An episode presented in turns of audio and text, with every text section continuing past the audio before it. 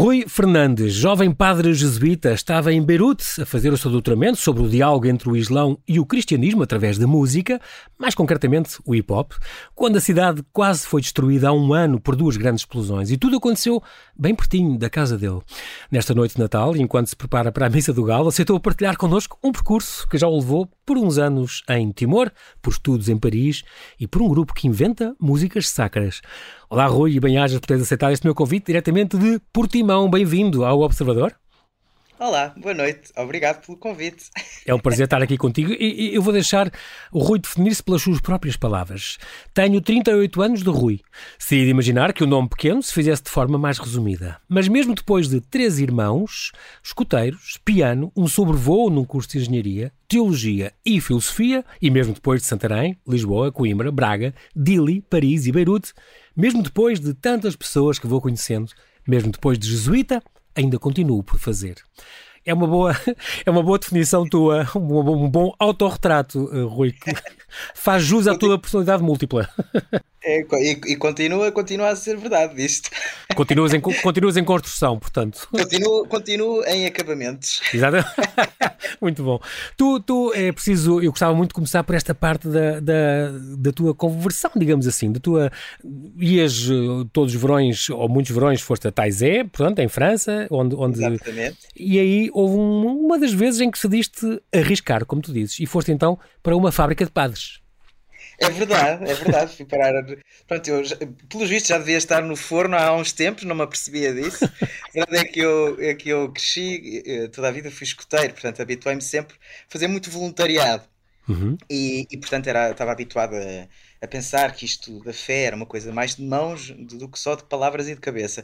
Portanto, a fé tinha que ter mãos metidas ao barulho fazia muito, muito, muito voluntariado e comecei a ir com um grupo de amigos, uh, primeiro da escola, depois fora dela, a irmos a TZ, uma comunidade uh, ecuménica que existe em França. Uhum. E no início era simplesmente.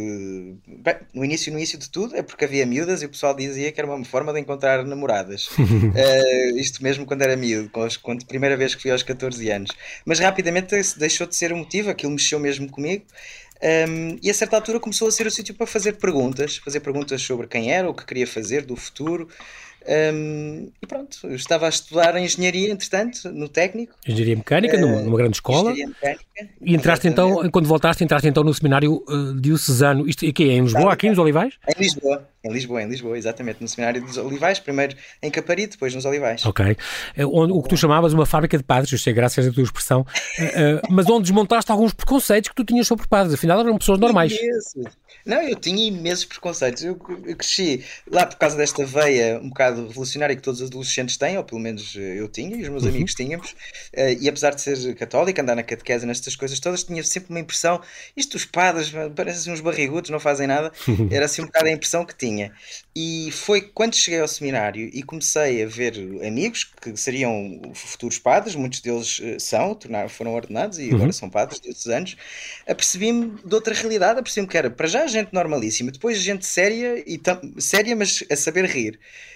Isso ajudou-me a transformar a ideia que tinha. Vi que era gente normal, que tinha preocupações normais, que estava a tentar viver o melhor possível, umas vezes acertava, outras vezes falhava, como toda a gente, mas gente que, era, que eram humanos, e isso marcou-me. Realmente, aí isso foi bom. Já tinhas, também, já tinhas também o bichinho do ser enviado.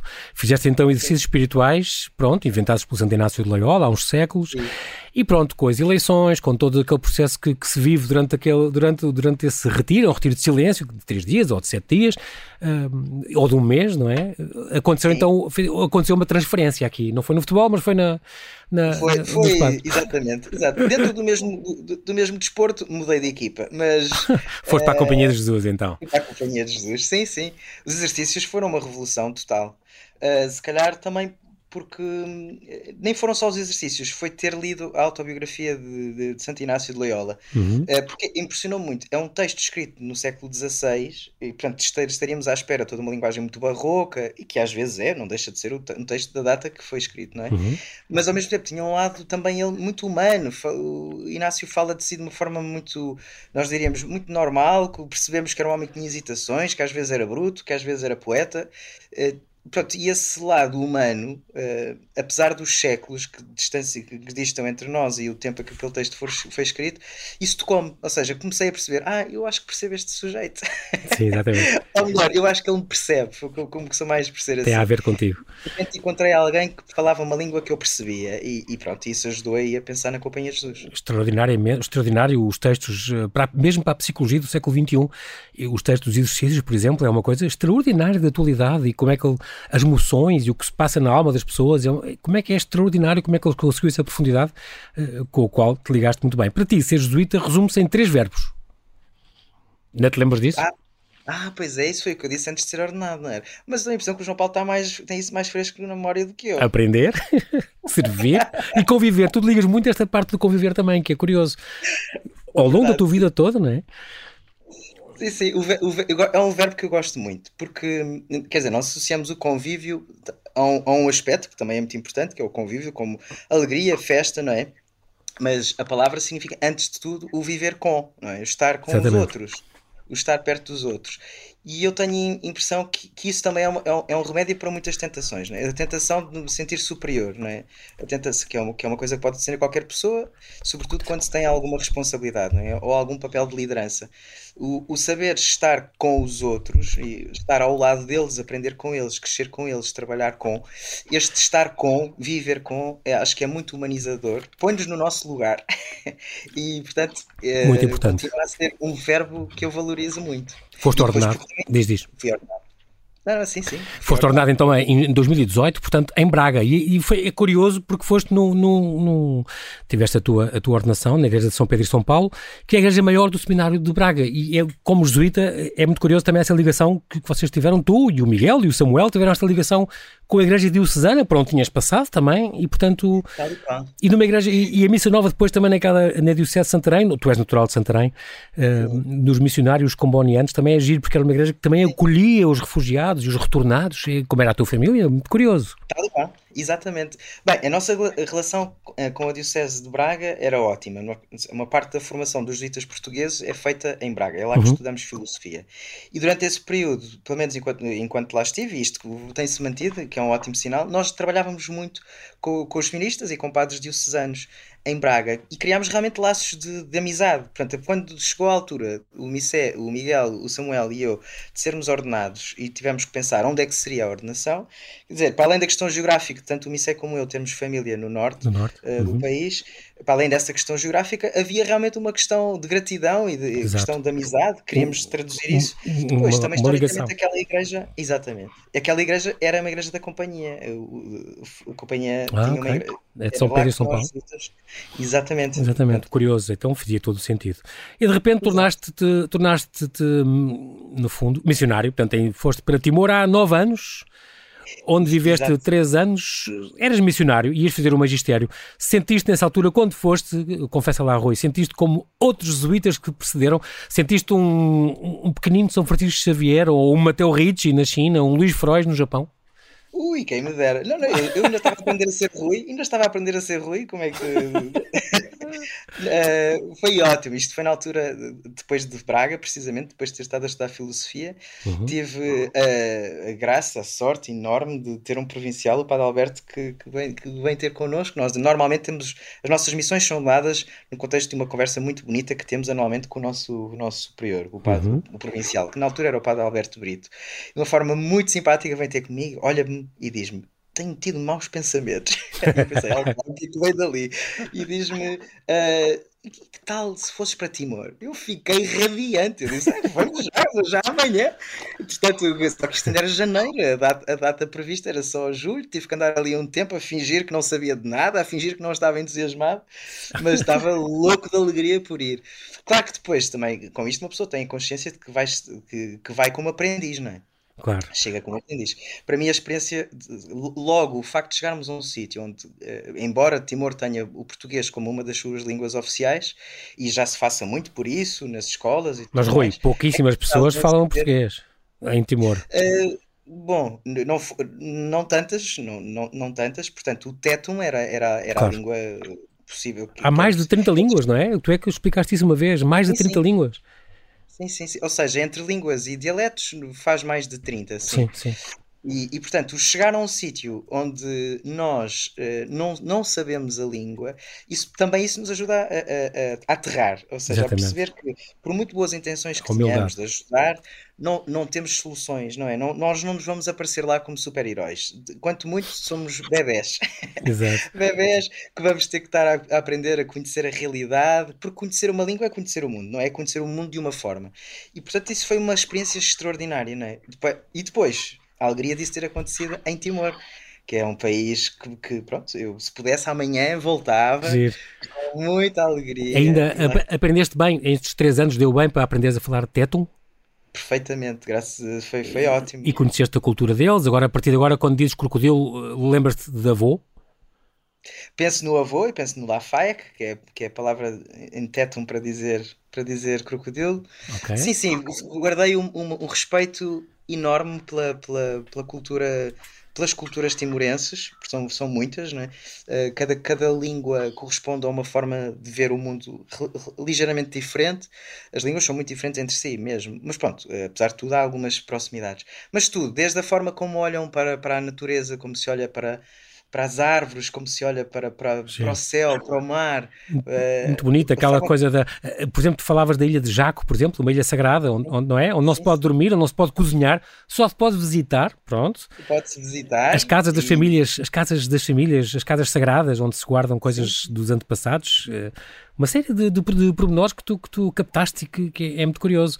Uh, no fundo, eles também são com esse, com esse animismo também, uh, e os anciãos.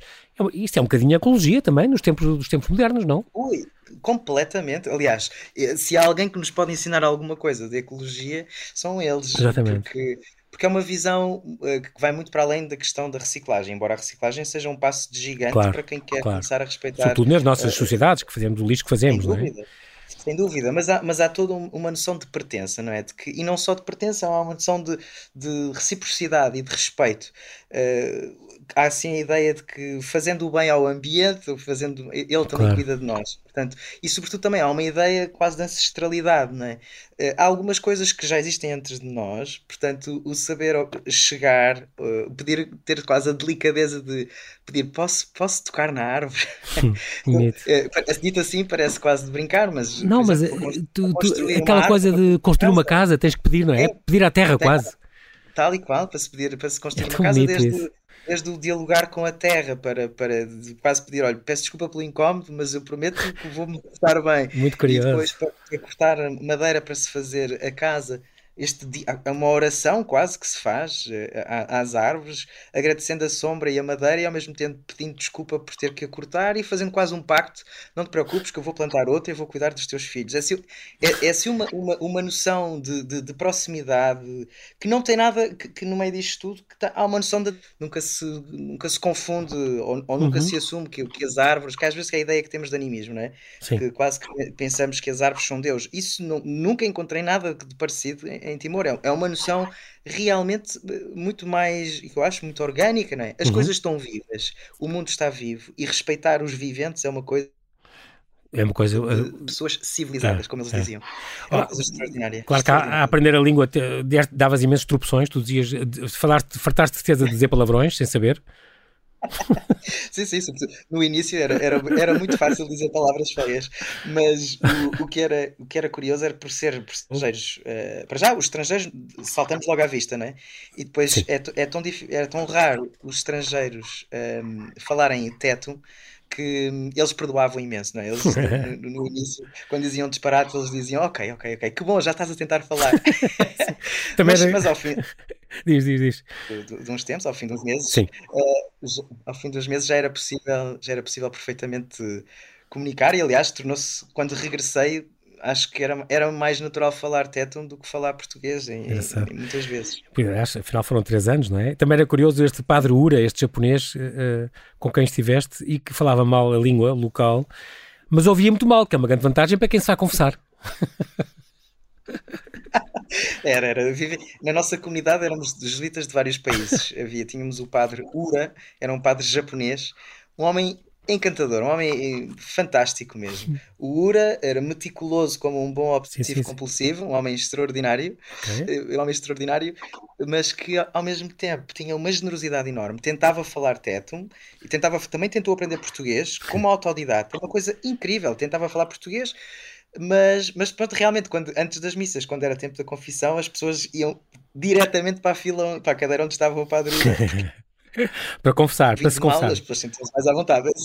Claro. Tinha uma fila enorme de confissão, lá estava o padre e ele ria-se e nós ríamos. Ele, ele, quando acabava, ele dizia: Olha, Deus lá sabe.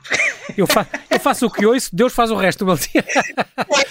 eu faço o que tu fazes, Deus lá sabe, isto vai correr bem. Era, um, homem, homem engraçadíssimo, engraçadíssimo. Incrível. Muito, é uma, é, mas também é uma, para entrar numa cultura nem sempre é fácil. A gente lembra-se daquele filme da missão, não é? Eles demoraram, com as reduções no, no Paraguai, os jesuítas, aquilo demorava 10 anos, mais de 10 anos a entrarem na cultura, e a, não é? Até conseguirem comunicar e passar as suas as suas ideias.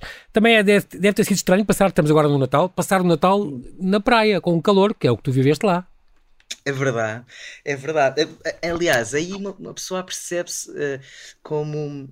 Eu digo, por exemplo, as músicas. Pronto, eu, de facto gosto muito de música e nunca me tinha apercebido como as músicas de Natal, os, os Christmas carols que nós costumamos cantar às vezes, uhum tem tanto de neve, não é? Não é só pelas letras. Exatamente. Há assim uma certa nostalgia que, que, que está assim gravada nas músicas que, que se nota. Nota-se sobretudo quando de repente vamos para um país onde o que apetecia cantar era uma coisa completamente diferente. Não apetecia nada cantar os sininhos com os flocos de neve a cair. Não apetece, claro. não apetece isso.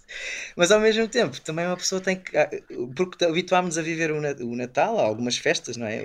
Habituámos a vivê-las com uma, com, com uma certa nostalgia, depois ter que desfazermos disso e habituarmos a outra forma é muito engraçado. É outra coisa. Mas, ao mesmo tempo, ali o Natal era feito com churrasco na praia. Também confesso que há coisas mais difíceis para uma pessoa se adaptar, não é? Sim. É mais difícil. não, e as vistas das tuas casas, tu passaste uma vez uma, uma série de slides com a tua era uma coisa, é um luxo, aquela paisagem era um, um dom de Deus, um luxo diário, uma coisa extraordinária. Não é? Fantástico, muita sorte.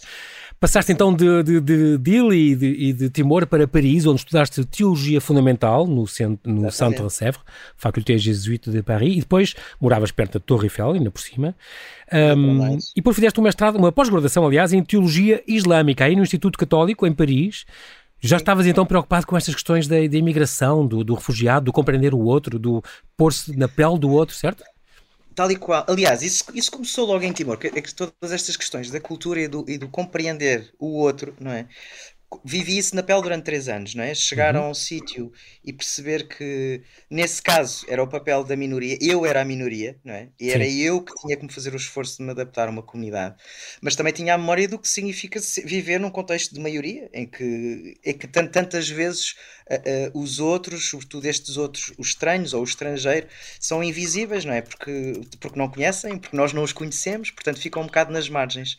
Portanto, eu já tinha esta preocupação de, de achar que realmente aqui o, o, o, perceber o outro, perceber a cultura do outro é meio caminho andado para criar, para humanizar as relações, para criar laços, para criar paz, também para identificar problemas uhum, e tentar uhum. resolvê-los de uma forma pacífica. Acontece que eu cheguei a Paris eu cheguei a Paris, penso que no dia no 3 ou 4 de setembro de 2015, que coincidiu com aquela crise dos, de, de, daqueles refugiados que, que chegaram a, começaram a chegar às praias. Eh, lembra-se de uma fotografia que fez. Que fez Sim, fez, daquela criança, turca, exatamente. Exatamente. Eu, eu cheguei a Paris no dia em que essa, é que essa fotografia encheu os jornais. Exatamente. Portanto, de repente percebi logo, ou melhor, não percebi, interpretei, já vinha com esta preocupação de, de, fundo, não é? Como é que este tempo, o que é que eu vou fazer deste património que recebi durante três anos? Uhum, uhum. E, seja, seja as coisas alegres, mas seja também as perguntas. Como é que isto se vai traduzir? Chegar ao país já com a preocupação sobre questões culturais e perceber, não, isto está a acontecer, isto está a chegar. Mexeu contigo. Começar, a ver o que se dizia nos jornais, os preconceitos que existiam e que alguns deles eram partilhados claro, por claro. mim, porque também não nos conhecia, não é? Dizer, não, não, não, não, não vou aproveitar este tempo para conhecer melhor estes outros. Rui, estamos agora em, neste momento estamos em Paris, estamos a fazer esta viagem contigo. Estavas então a estudar a teologia islâmica, um, foi o que tu aprendeste. Tu tens um grande, agora vamos ligar esta teologia islâmica e esta aproximação ao Islão, este estudo que tu fizeste, com o teu amor pela música. Tu, em pequenino, tinhas um, tinha, aprendeste piano, ou tinhas um piano, e, e música sim, coral, sim. tem a ver contigo. Tiraste até um curso de música sacra em, em Fátima, chegaste a dirigir um coro de adultos numa igreja no, numa igreja no centro de Braga. E mais à frente vamos falar do, deste laboratório, este laboratório que uh, cria músicas uh, sacras, músicas de, uh, de igreja. Já lá vamos. Para já, vamos a Beirute. Porque tu és doutorando no, na Universidade Católica, na Universidade de São José, em Beirute, e a tua tese é, corrige-me se não estiver certo, o diálogo cristianismo-islão através da música da música. Portanto, no fundo, tem a ver com a teologia da revelação, encontrar Deus no cotidiano a partir do hip hop. O hip hop está no nome da tua tese, o mesmo? Uh, sim, sim, sim. E o é Vaticano não te chumbou logo? A gente percebeu? É, eu tenho a impressão que eles ainda não leram. é porque isto deve ser inédito. Eu acho que ninguém, ninguém, acho que nunca ninguém pegou nisto, ou esta palavra, o hip hop, não deve estar em mais nenhuma tese de doutoramento ligada à, à religião. Eu acho que é pena, e tu foste aqui um pioneiro. Um, em, em, teses, creio que não, mas em estudos não é a primeira vez. Muito em bem. estudos já, já, não, já não sou pioneiro. Uh, Portanto, a, ideia, fala-me da ideia. A ideia, eu percebo, a teologia tem a ver com o encontro, o encontro com o Deus, com o outro, com o que é diferente de nós, não é? E portanto a pluralidade religiosa é, é, para ti era uma, era uma coisa importante estudar e escolheste por isso o Líbano. O Líbano era a Suíça do Oriente. Rui, eu tenho um grande amigo meu que, que, cuja família há, 10, há 20 anos, 30, tinha negócios no, no, no, Líbano, eles moram no Porto, e iam frequentemente. E ele dizia: Maravilha, João, é a coisa mais bonita estar em Beirute. Uh, os cafés, os restaurantes, a vida nas ruas, as pessoas são, são muito meio europeias, mas do Médio Oriente já, e, e, e, tem uma vida extraordinária, viva, animada, gente bonita, gente simpática. Ele adorava aquilo. Mas o que é certo é que estavas lá no dia, não é? é? No, no, dia 4 de agosto de 2020, às 6 e 7, às 6 da tarde, 6 horas e 7 minutos, quando estavas no bairro Arménio, que se não me engano é perto de, do Porto, quando aconteceu o, o, o, o impossível. É verdade. Um, Uh, sim, está, uh, é, é, um, é um tema, continua a ser um tema grande, não é? Sim. Estava, sim, sim, estava, estava no centro de Beirute, estava precisamente a estudar, a ler, estava numa biblioteca, um, quando, quando de repente apareceu. Há uma primeira explosão. Pronto, aqui assim uma, uma introduçãozinha que era realmente nos meses, nos meses antes da, da, da explosão, Beirute tinha, em outubro anterior, de outubro de 2019, começaram as chamadas as, as revoluções de outubro em, em Beirute, que foi a população está, estava e está muito insatisfeita uhum. com, com, o governo, questões políticas, questões sim. económicas. Está a haver uma grande contestação, sim tal e qual. Já se sentia este, nisto Esse na, na uhum, uhum. De repente chega a Covid, o problema, os problemas económicos Exatamente. só aumentaram com tudo isto. E portanto, no mês antes, um mês, dois meses antes de, da explosão, havia realmente uma atmosfera de grande tensão. Aliás, eh, entre, entre amigos, pela primeira vez de, depois de quase um ano e meio em, em Beirute, comecei a ouvir libaneses que de, de, facto são gente incrível e muito tranquila, têm, um, têm assim uma, uma presença de estar, uma presença de espírito também muito, muito, muito curiosa, mas comecei a ouvi-los pela primeira vez falar da hipótese do, olha, isto está a começar a cheirar a guerra. Portanto, okay. quando acontece a primeira explosão, a primeira reação foi, pronto, começou. Começou. Achaste que era mesmo uma coisa militar e, e um atentado, uma bomba, uma atómica, até parecia. Impressionante. A, prim a primeira conjunto de explosões, uh, há um ligeiríssimo tremor de terra, porque eu estava realmente muito perto do sítio da explosão. Uh, uhum. E passados 20, 20 segundos, 30 segundos, então é que veio a, a segunda, aquele grande cogumelo. Pronto, e esse, esse foi arrasador. Vermelho, na por cima, é, exato. Bom, isto para explicar, havia um depósito de quase 3 toneladas de nitrato de amónio que tinha sido confiscado a um navio moldavo, e havia também um depósito de fogos de artifício ao pé. Aliás, acho que onde tinha começado aquele incêndio e depois que os bombeiros tinham ido tentar apagar. E isto foi, a explosão foi tal que foi, foi equivalente a um sismo de magnitude 3,3 na escala de Richter. Foi sentido em Israel e no Chipre, que está a 240 km. Um, 160 pessoas morreram, 100 desapareceram, quase 6 mil feridos. Casas a 10 km ficaram danificadas. Foi uma coisa impressionante. E claro, lembravas que estavas naquela. Na, é como, como tu dizes, no 11 de setembro, também toda a gente se lembra onde é que estava, não é? Tu estavas então a estudar naquela é. biblioteca. E, e não foi atingido, foi, foi, tu salvaste, mas tudo à volta estava a ficar destruído. Mas também visto o lado bom de, das pessoas que se mobilizaram a partir daquele dia, na manhã seguinte, impressionante. Tal e qual, tal e qual. Até, até é isso que mais impressiona. Um, claro que estes aspectos, os, os, grandes fenómenos, esses nós nunca os esquecemos. Não é? claro. há, há sons e há imagens que esses acompanham-nos. Mas o que impressiona realmente, ou seja, daquilo que eu posso aprender alguma coisa, foi o que aconteceu 12 horas depois. Porque nas, às 6 da manhã do dia seguinte já havia uma multidão de gente na rua, voluntários que desceram a Beirute das diversas cidades uhum. libanesas um, organizadíssimos, com um desejo de, de, cuidar uns dos outros, mesmo questões, estas questões interreligiosas estávamos a falar, uhum. Eh, não havia qualquer, não havia qualquer problema, tanto havia muçulmanos como de, de, de com véus Veio tudo véu. com, com vassouras, raparigas de burca ao lado de mulheres cristãs, tudo a varrer, a, a retirar os destroços, a ajudar os, os feridos. Completamente natural, completamente tranquila, Uh, quase como isto é o óbvio, não é? Era, claro. E de facto era o óbvio, claro. seria o claro. óbvio, mas, mas nem sempre o óbvio é, é, é, efetivo. E ali foi um óbvio que se concretizou. E isso foi impressionante, foi impressionante ver, ver, esse, ver, esse, ver esse lado. Que, que, se prolongou durante largos meses. Pronto, a recuperação essa a, a tu, mais profunda. E, tu, e, nessa altura, Rui, chegaste a ver feridos e mortos, e assim ou não? Sim, sim. Quando saíste para sim. a rua? quando saí para a rua, no sítio onde, eu, onde eu estava a trabalhar. Uh, sim. Que te marcou também, sim. com certeza. Não deve ser fácil de assistir a uma coisa dessas e, e, a desorientação daquela gente toda, não é? As pessoas desorientadas, com certeza, naquelas horas seguintes, deve ter sido uma coisa impressionante, sim, é, marcante. Olha, por acaso, quem já viu, se calhar, algumas imagens do Apocalipse Now, né? uhum. uh, lembro sempre aquela cena célebre não é? do helicóptero a, a descolar e a, e a, aldeia em chamas, não é? com as pessoas a correr. Não vi algumas cenas eh, muito parecidas, aquilo parecia um filme a certa altura, não é? Ver como as pessoas estavam de tal maneira desorientadas. Eh, e, e se é verdade que impressiona ver pessoas feridas, fisicamente feridas, acho que não é menos impressionante quando vemos pessoas uh, em choque, em estado de choque, até Perdidas. se calhar é, é, é uma ferida que, que, é mais difícil de sarar. É? Exatamente. Uh, essa é uma outra ferida que nós não podemos chegar lá com pinças nem, com pensos. Claro. Portanto, aquilo foi, foi mais. Mas, mas está, ao mesmo tempo, com o espírito libanês de, de alguém que talvez também foi ganhando uma sabedoria, se calhar uma sabedoria trágica, não é? De como, como uhum. superar grandes crises, mas realmente os libaneses são, são pessoas que ensinam uh, uh, o gosto e o gozo de viver, não é?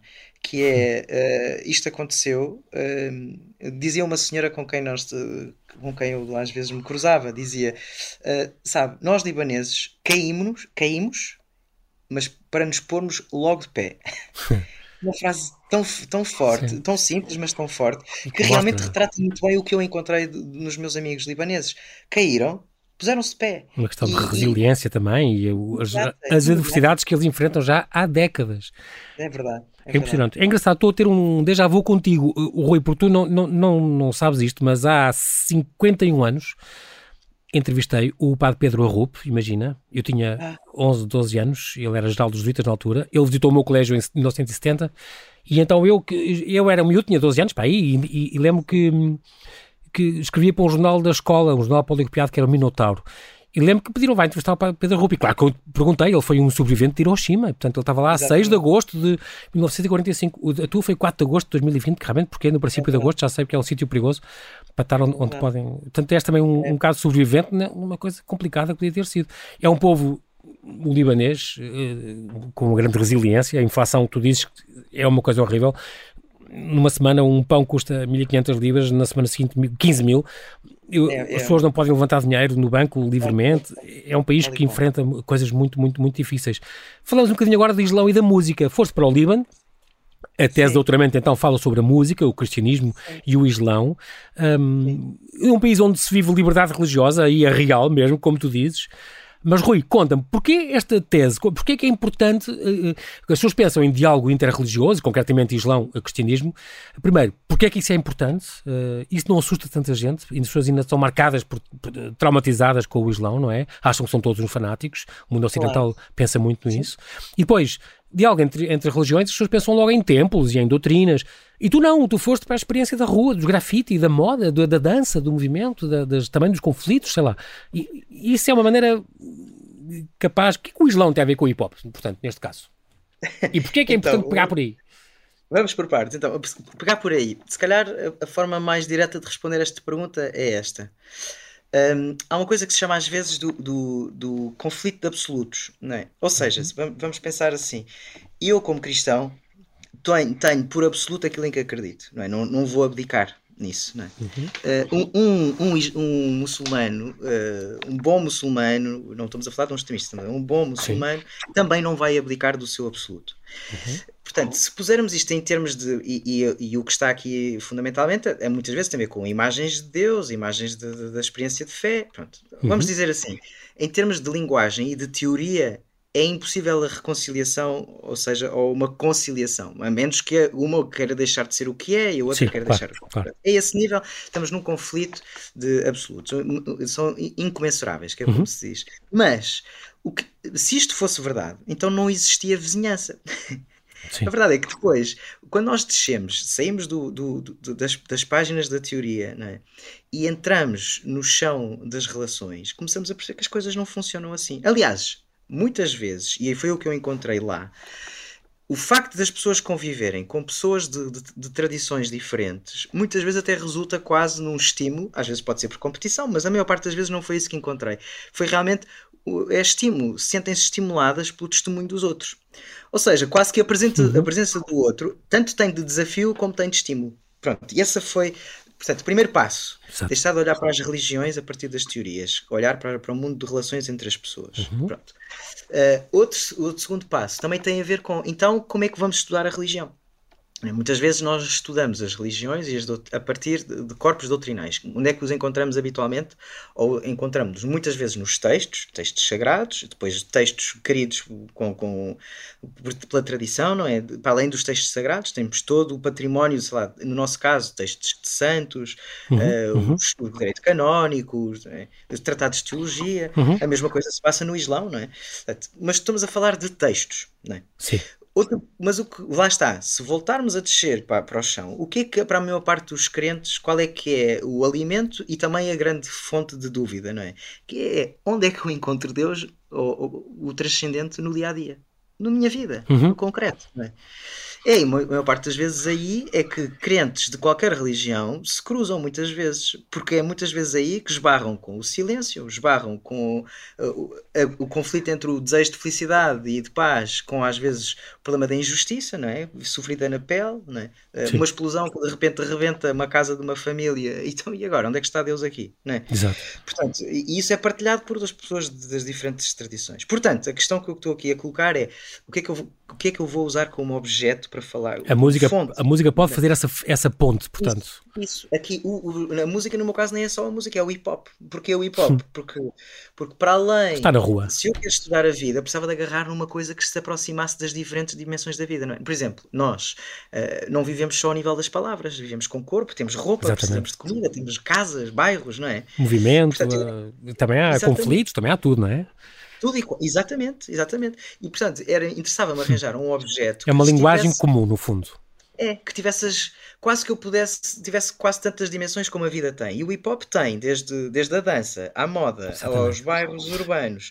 Tem a palavra no rap, né? tem os sons, uh, tem os grafites. Portanto, e é, e é muito popular no Líbano, não é? É muito popular no, no, nesse país e, portanto... No Médio Oriente teve um grande impacto, por exemplo, para as, revoluções, revoluções eh, por exemplo, no, na Tunísia e no Egito, as revoluções de estudantes começaram, Exatamente. Eh, as duas, com bandas de, de, de rap e de hip-hoppers que vieram para a rua falar, Ainda por cima, com, a, com a universitária. Ainda por cima foste investigar a partir da Idade Média, onde já tinhas encontrado muitos pontos de contacto curiosos entre comunidades de teólogos que nunca se tinham conhecido mas no centro da Europa, na Península Arábica, com intuições muito próprias, o que é engraçado. Portanto, a música realmente pode educar a alma, não é? Uma expressão que se dizia há, há 900 Sim. anos. Os temas vão mudando, mas continuam as músicas que falam dos amores, das angústias, das injustiças, da vida, da morte, eh, de, de todas essas coisas que se calam às vezes, mas que a música é, é um bom pretexto, não é? É uma linguagem usada para criar comunidade e para falar com Deus. A música e também o silêncio. Muito engraçado. Como é, quando é que tu consideras hum, qual é o teu objetivo, no fundo? Quando é que consideras que valeu a pena todo o esforço que tu fizeste e tu, com este doutoramento, um dia uh, se levar a bom termo, o quê? Quando houver o quê? Uh, para ti correu bem porque as pessoas perceberam mais, aproximaram-se mais, uh, foi criada mais uma ponte? Aqui no, no, meu caso, em primeiro lugar, gostava de conseguir contribuir com ferramentas é? para falar, uhum. para dizer como é que se pode como é que nós podemos dizer de uma forma crítica, não é? É uma tese, portanto há aqui um esforço de refletir sobre uhum. isto, não é?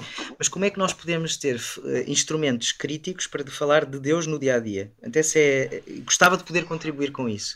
E onde é que entra aqui o, o, outro das outras religiões? É porque o que eu, a minha intuição é quando, quando Deus ou quando alguém se revela, nunca se revela sozinho. É? Uhum. Agora estamos a falar um com o outro, não é? Uhum. Uh, muito engraçado aquilo que dizia deste, deste aquilo dizias do, deste déjà vu. Ao ouvir o que eu estava a dizer, foste projetado para a tua própria história. Exatamente. Portanto, apesar de ser uma conversa em que, em que eu estou aqui a contar coisas sobre mim e sobre aquilo que estou a viver, nós, ao ouvirmos alguém que se revela, também nós próprios estamos a revelar-nos. O outro revela-nos. E não foi só isso, já reparaste, enquanto estamos a falar um com o outro, já falámos de uma série de países, portanto, a nossa uhum. conversa, que é ao mesmo tempo sobre mim e sobre ti, também é sobre os espaços que já tivemos, portanto, envolve Exatamente. outros. Qualquer história de encontro, verdadeiras histórias de encontro, ou seja, de revelação, são sempre múltiplas. Portanto, isto, continuarmos a estudar a revelação de Deus como se, como se fosse só Deus sozinho a querer, a querer revelar-se, e depois é que vamos falar das pessoas. Não, não. São, são movimentos contemporâneos, não é? Quando Deus é. se revela, se Deus se revela, também é para nos revelar a nós próprios. Também é para nos mostrar as ruas onde estamos. Também é para nos pôr em contacto com os outros. Vou simplificar. É aquela frase para cristãos, não é? Amar a Deus e ao próximo. São movimentos co, uh, contemporâneos. Exatamente. É, é, é, muito curioso porque, no fundo, uh, o teu estudo está tá a fazer-nos aceitar a diferença, não é? A nossa, a nossa história também é feita disto, não é? Como é que nos habituamos a viver de uma forma construtiva com as diferenças? Não é querer que o outro pense como nós, mas eu, eu ao ler as tuas coisas tenho, fico essa sensação. Nós estamos a desaprender essa arte da convivência, mas é importante. Hum, há uma grande polarização hoje em dia, talvez por insegurança, uh, por insatisfação. Os discursos cada vez são mais duros e mais, ganham-se carapaças, não é? Que nos, nos estão a blindar. Mas como é que podemos conviver? Uh, com, com, com as diferenças. Isso é muito importante aprender. Esse, esse, se calhar é, é, é isso, não ficar só na troca de ideias, mas o que é que a gente pode fazer construtivamente para melhorar esta relação. E ao melhorar a relação entre essas então duas grandes religiões, porque não pode haver milhões e milhões e milhões de pessoas que estão completamente enganadas e que só querem o ódio e querem matar o outro. Isso é, claro, é um mito. Claro. Portanto, também conheceste, e aí no Líbano, com certeza, muita gente também uh, bem intencionada e quer, como nós, Ótimo. quer levar uma vida normal, quer ter o seu trabalho, ter o seu emprego, fazer filhos, ter a sua vida normal e honrar os antepassados não é? Exatamente. É impressionante. Exatamente. Nós temos quase, quase, quase, quase a terminar. Rui, mas eu vou-te pedir alguns comentários. Por exemplo, esta visita do Papa ao Iraque. Tu estavas no Líbano quando ele foi lá, e estamos a falar em março de 2021. Foi o primeiro Papa a visitar o Iraque. Uma viagem muito corajosa, que nenhum outro chefe de Estado se atreveu. Mas, e onde aliás o Papa manifestou o desejo de depois ir, voltar à Suíça do Oriente, ao teu Líbano querido. É uh, mas foi uma coisa marcante, sentiste nas ruas, nas pessoas que comentaram isso, foi uma coisa muito marcante para eles, esta visita do Papa? Um, no Líbano, propriamente, a verdade é esta: os problemas eram tão grandes que não houve grande. As pessoas não, não, não, não estão com grande espaço para, para, para isso. Mas, por, por uma pura coincidência, tive uhum. a felicidade de. Uh, o sítio onde eu trabalhava, a tal biblioteca, nesse sítio estava uh, várias, várias, várias irmãs, uma delas, iraquiana, foi ela que esteve responsável por tratar da logística da chegada uh, da visita ah, do Papa no Iraque. Portanto, tive a imensa, imensa, imensa sorte de poder ouvir os bastidores de uma iraquiana sobre, sobre a viagem. E, e, o, que, o que aprendi dela foi, para já, uma consolação, uma alegria tremenda. Uma alegria tremenda. Uma uhum. alegria pelas pessoas poder voltar aos sítios que tinham, que estavam, que tinham uma marca de ferida tão forte, não é? E voltar uhum. para celebrar e celebrar a vida, não é? Uh, que é também honrar a uhum, memória uhum. e também é um, um, gesto de esperança, não é? Isto só por si, dizia-me ela, já tinha valido a pena. pena já tá. tinha valido a pena. Boa. Depois também acho que para, para a comunidade que recebeu, para a comunidade local, sobretudo a comunidade muçulmana, eh, houve um, um o Papa, felizmente, eh, esteve muito bem, não só aos nossos ouvidos, mas também aos olhos deles. Eh, eh, foi uma presença que, que a comunidade muçulmana iraquiana apreciou. Uhum. Agora, que frutos vai dar? Isso é outra questão que não temos grande o tempo, resposta. O tempo mas, dirá. É, exato. Olha, um, Rui, nós temos que terminar. Agora queria te pedir para, para, dar uma palavrinha aí para este Natal 2021. Se tens algum desejo especial para este Natal e para o ano 2022? Para me dizeres, agora em 30 segundos, Rui, o que é que é um Natal bem vivido para um cristão? O que é que é um Natal bem vivido para um não cristão? Consegues isto rapidamente ter uma ideia sobre isto? Bem, eh, muito rapidamente, acho que para ambos um bom Natal é um Natal que nos torna mais humanos. E mais humanos significa acolhermos mais, e nesta fase em que andamos todos fartos de máscaras, o Natal que nos uh, lembre o desejo de comunhão e de estarmos uns com os outros. Acho que isso qualquer um, Muito cristão bem. e não cristão, pode bem viver. Muito bem. Rui, nós não temos tempo para mais, mas quero-te agradecer muito, Rui Fernandes. Muito obrigado pela tua disponibilidade em falares ao Observador. Desejo-te uma belíssima noite de Natal, deve estar a preparar para a Missa do Galo. Obrigado pelo teu Isso. testemunho aí em Portimão. Ojalá os teus obrigado. estudos e os teus actos de aproximação deem frutos. É tudo com mais desejo. Bem-ajas, Rui. Até breve. Muito obrigado. Um Santo Natal.